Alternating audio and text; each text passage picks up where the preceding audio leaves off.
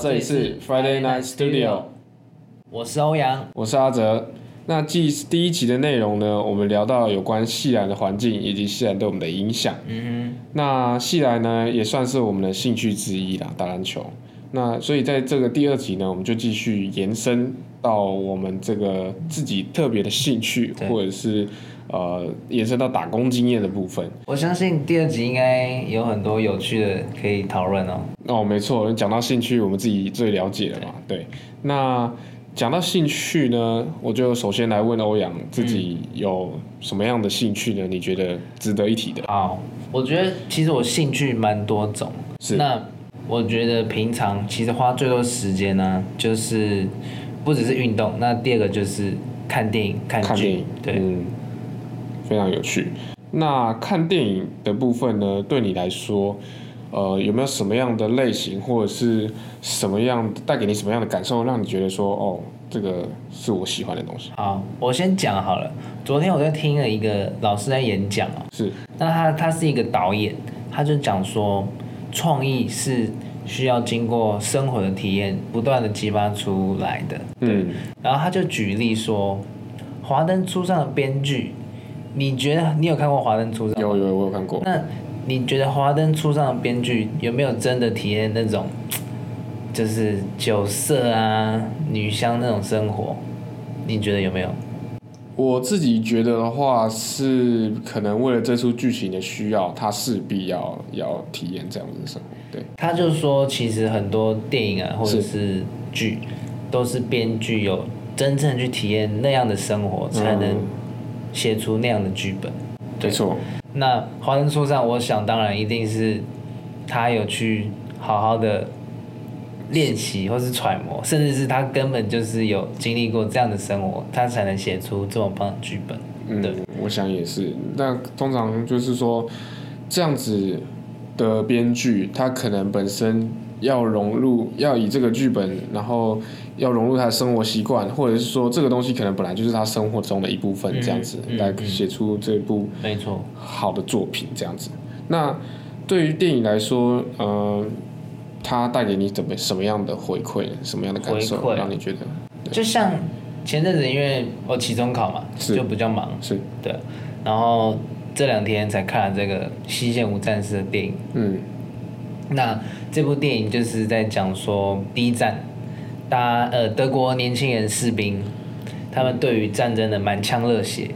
哦他们一开始对于这个战争的满腔热血，爱国到的心情这对样，到最后是变成一个呃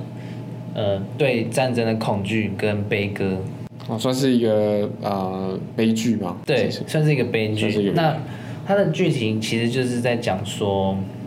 四个男生本来就是年轻嘛，嗯那就是冲动嘛，热血，好青年啊，对对对对，就跟我他们一样，，就想要为国家奋斗 没，错，想要去赢得胜利，对。对那好好好死不死，他们不知道这战争其实是多么的残酷，嗯，他们还没有意识到，才可能。我记得第一幕还是第二幕，他们有一个朋友就已经被炸死了。瞬间一个冲击，对，那后来就是我直接跳结尾好了，结尾就是因为那时候德国他们其实有分派是两个政党，那我不知道是两个政党还是几个政党，反正就是他们有分政党嘛。是那一个政党是其实已经要投降了，已经开始在协约说要跟法国做一个谈判条打例不。下去了，对，那成功谈判，然后也跟法国说好，我们就是到十一点之后就是和平，不再打仗。那当时是差不多十点半，另外一派的一个将军嘛，就是就脾气就很暴躁，就是性格就很倔啊，就是不想要输，然后还是想要夺回自己原本的领地。他们是支持打仗的派系，对就对了，是就是继续找那些新兵，包括主角们，继续打仗嗯继续打仗。他们想要把自己原本的领地再攻打，继续推。然后呢，就是这十五分钟，就差十五分钟，就差这十五分钟，主角就死在这里面。哇，然后结尾就是一个绝望啊，很无奈的一个一个一个感受了，给我、嗯对。等于就是说，这个主角在最后十五分钟内，他因为这样子的呃资讯的部分，对来的，等于就是说这这个资讯来的太晚了，然后他因此而战死了。而且其实他们其实两国已经开始都是要庆祝不打，哦，就是因为就是因为这个长官就是只能说大佬那时候大佬真的说话就是没办法不听，因为对不听就是枪毙。等于就是一个战争的悲歌。对对对，对，那不知道这部电影对你来说，嗯，很 shock 吗？很 shock 啊，就就觉得说哇。壕沟战原来这么的辛苦，然后害我其实也觉得说，最近的俄罗斯跟乌克兰啊，那这都很恐怖，是家破人亡的欸，就是对是每个人生命都很珍贵，很珍贵，那战争是个很容易就让大家就是家破人亡，应该说算是我们在现在呃身在台湾已经算是一个文明的时代了对，所以对战争来说，可能感触并不是那么的深，嗯，那只能透过这种电影影集来去嘖了解。对，就像我了解前面说的，就是一个体验，生活的体验。我透过电影是希望能看更多的生活，哦、对对能够等于就是说带给你不一样的，比如说这个电影带给你这样子的一个生活环境，没错那个就没是错这样。对错，好，那这哎是你的兴趣的部分对啊，，对那是不是该换我来问一下 阿哲的兴趣？没问题。那那你平常的兴趣是什么？这个聊完电影的话，我可能就来一个来点不一样的。好我自己的兴趣呢就蛮特别的，嗯那一样也是体育运动之一。哦，那我自己在从事呢就是保龄球这项运动，保龄球，非常我自己个人认为，在我这个年纪算是特别的，嗯从事这项运动算是蛮特别的。说实在，以一个台北人啊是来看保龄球这个运动，是真的完全没有接触过。但包是，哎但是，但是，我想说的是，我有打过。以前的那个时候，在士林那边有一个保龄球场，是对，他、就打一两次而已，就这样。就是对等于就是玩乐的啦，玩乐性质。对对对包括我自己也很意外，我怎么会接触到这项运动？对哎、结果莫名其妙就哎、就就玩到现在。那你要不要分享一下为什么会接触保龄球这个运动？其实呢，我接触保龄球运动也啊，时间也没有到说很长，嗯，但就是因为大学刚好有这个课程啊，嗯那我就是因因此接触到这项运动，真的后来就爱上了，你知真道啊的，吗？所以是大学的时候爱上的哦。没错，就是在大学的时候爱上这项运动。那因为因缘际会啊，可能打的还不错，被老师看到，所以就因此加入这个校队的部分。校队，对，OK，那保龄球其实它曾经是台湾一个很风行，很算是人为之风，可以说是国球啊，国球在当时啊，是八零年代、九零年代那时候吗？嗯，可能更早，甚至更早，对我对看对，有些差不多差不电多影，啊，他们就会拍出一些八零年代、九零年代对的舞厅啊，然后一定会有保龄球那种。以前是多么的疯场狂景，那个路路口过几间，时不时就是一间保龄球馆，哇塞，对，那这边不得不说，要跟大家呼吁的是，嗯我们保龄球虽然在台湾来说，它是一个商业的商业活运动嘛商业，行为啦，有点像是娱乐被排在对对说对娱乐对活动是吗？就像你你说去唱卡拉 OK，嗯你你去呃你去游乐园。嗯，都是一个游玩的性质，游玩消费的性质。那你不会说，你从事保龄球的话，你不会说我在从事运动。嗯，大部分的人会说我去哦我们保龄球是去是去玩玩啊，是去消遣的。哦对对对对，大部几分个人朋友这样子去那边玩这样子。嘿，没错。 OK，对那你认为的是什么那老实讲啦，嗯我本来也是这样子觉得啦。 ？OK，对，但是呢，自己有在从事，就会发现，哎、其实这项运动还有真的有蛮多东西可以可以去钻研的。嗯，对，例例如有没有？呃，例如说，它其实大家不知道，大家一定知，大家不知道保龄球的话，那大家总知道射箭的吧？知道射箭这项运动，那他们有很，他们都是属于这个精准运动，嗯所以你任何的一点细微的调整都会造成很大的差异， ，OK，所以这就是保龄球这项运动的一个魅力所在。非常需要花精神还有对耐心去瞄准嘛，对不对？对，而且每一球你丢出去，它都是一个独立不一样的一球，所以你的调整是无时无刻的。 OK，哎、对我好奇一点啊，我问你啊，像保龄球啊，他们不是都会一直转右旋、左旋？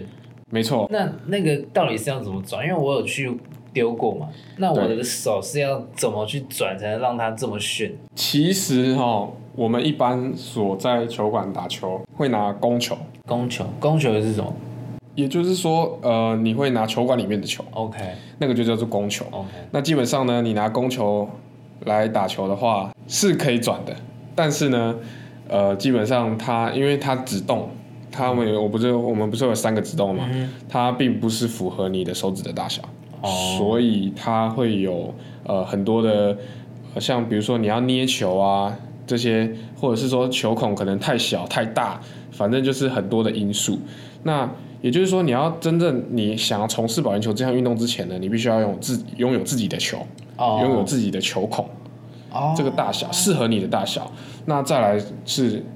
再来就只剩下练习，你要转球啊、呃或者是你要丢什么样的球，其实那在之后的练习都不会是问题。哦，就是等于说，其实每一个人专业的保龄球选手啊，都有一个克制化的球。一定要有一个属于自己球孔的球，没那错。他们去比赛，像你去比赛，是也都是丢自己克制化的球吗？对，你要讲克制化，呃，对，也没错啦 OK 就是等于就是说，哎、我们买一颗球来，哦嗯它是球嘛，它没有动，嗯，那我们就必须要就是找找师傅啊，找教练去哇哦原钻来钻是球这孔，样子啊对，找符合你的、哦去钻。那这样子呢，才可以呃，对你来说丢起来会比较顺手，手也不会痛。哦不知道你有没有经验？今天去保龄球馆打球消遣用，隔天你发现你的小臂很酸，那有有有有，这个是我以前的经验，这小臂很这酸，就是姿势错还是球太重？这就代表说那个球孔就不是你哦，符合你的大小。了这解了解。对，那这就是攻球的的这个会有的现象啊。哎、对，那我还有一个问题，是它其实是不是跟撞球是有一一点点的概念？你有打过撞球吗？撞球我比较少在从事。 OK，那我我跟你讲，撞球就是也是一样用一根杆子嘛，对，那他也是要去把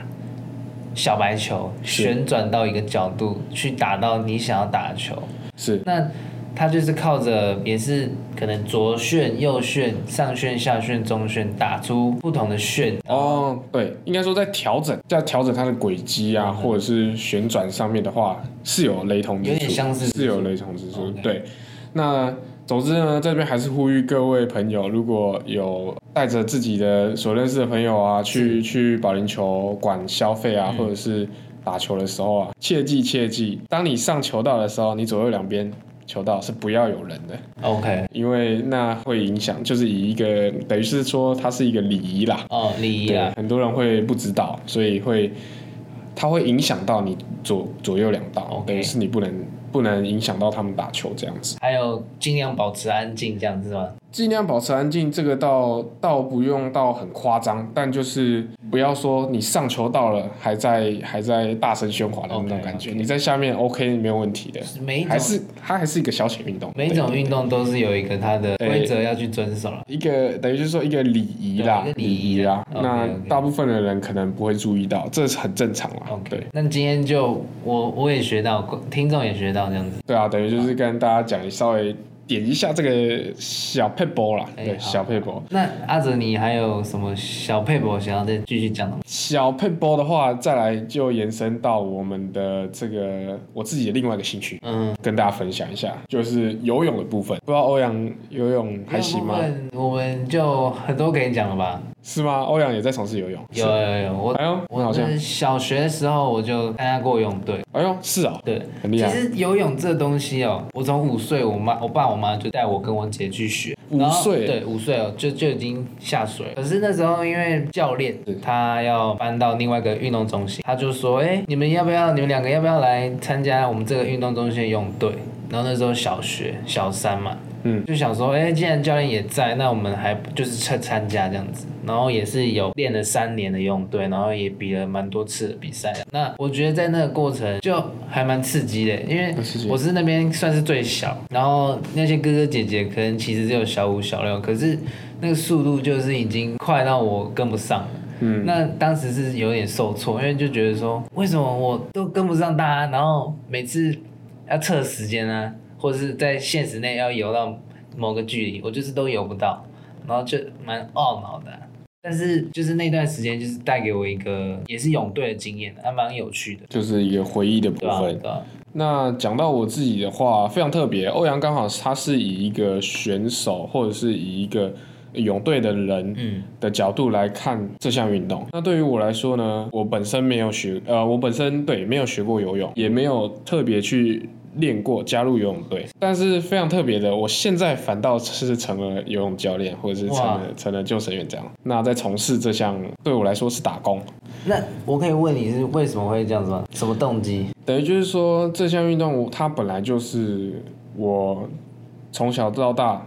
有在从事，嗯，但是我并没有说专业去跟大家学，等于我只是去泳池啊，跟大家玩好啊。的哦，呃，玩大的啊，玩玩大了，诶，玩玩水玩久了，看到隔壁的人，诶，在游泳诶，开始就学起来， OK 学起来挥起来，诶，就会了呢，渐渐就会了。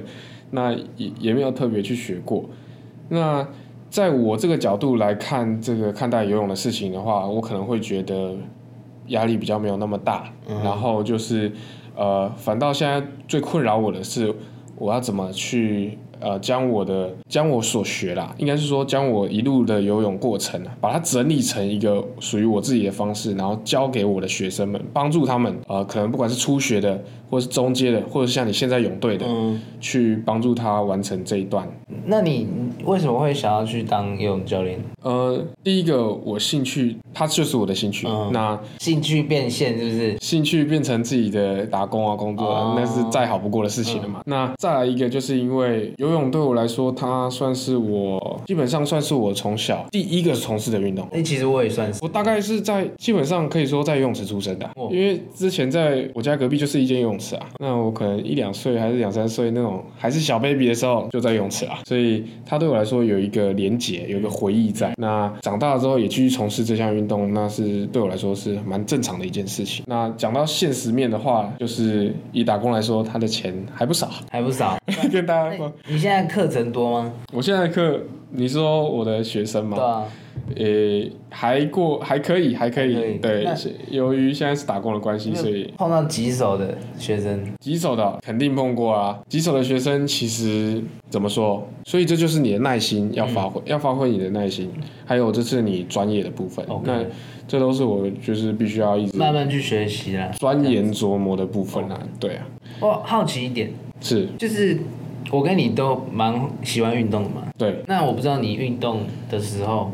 我不知道有点中二，但是你会不会就是有时候在做一件运动的时候，或者是你在比赛、游泳或者是打球，你会不会进入到一种就是重的境界？重的就境界是，我身边什么人我都看不，我都看不进去对，，就是无我的状态，对无我状态，然后就很很拼。没错。有没有进入过这种境界的经验？那肯定有的啦。其实，当我很认真在从事我的兴趣嗯啊，或者是一件事情的时候，一定是这个无我的境界。当我在专心教这个学生，哎，我的眼里是只有他的，你知道吗？啊，好色，哎、也不能这样讲，哦那个是哎，妹妹也不能这样子。哦那隔壁的，其实周遭的事情对我来说，它本来就不是我应该要 focus 上的是东西，是是所以我觉得这是这也是可以延伸到这个态度的部分。做每件事情的时候，有一个无我的境界，我觉得那是最好的。我我我认为的无我的境界是指说，在比赛的时候啊，是你就是非常拼，然后你就是进入到自己的无我境界。我觉得算是一个就是肾上腺素，你知道，喷激发发嘛，什么都进不然后。到。对。